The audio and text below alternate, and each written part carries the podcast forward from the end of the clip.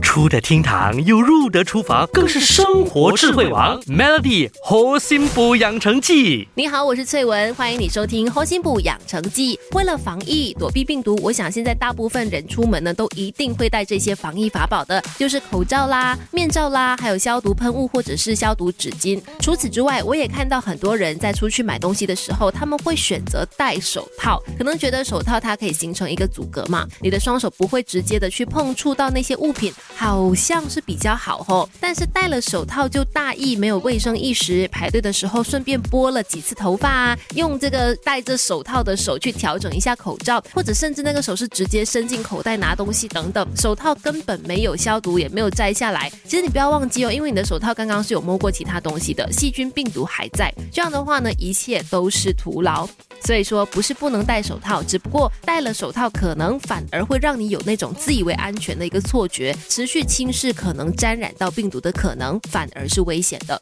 记得脱了手套之后呢，务必要好好的洗手，否则戴了手套一样有可能沾染到病毒的。因为手套在构造上它不像口罩那样有三层设计，可以吸附病毒。那大部分的手套呢，它可能都有肉眼看不见的微小细孔，这些小细孔呢是足以让病原微生物进入，也容易被。被穿破，所以其实之前有研究发现，就算是受过训练的医护人员，在脱掉手套之后呢，仍然是有百分之四点五的医疗人员，他们的手是有受到病毒或者是细菌等等病原体污染的。你看，受过训练的医护人员，他们在使用上都可能有这类的风险，更何况是我们了。与其戴着手套采买，还不如仔细消毒洗手更好。Melody 猴心补养成记，每逢星期一至五下午五点首播，晚上九点重播。由美心和翠文与你一起练就十八般武艺，嘿！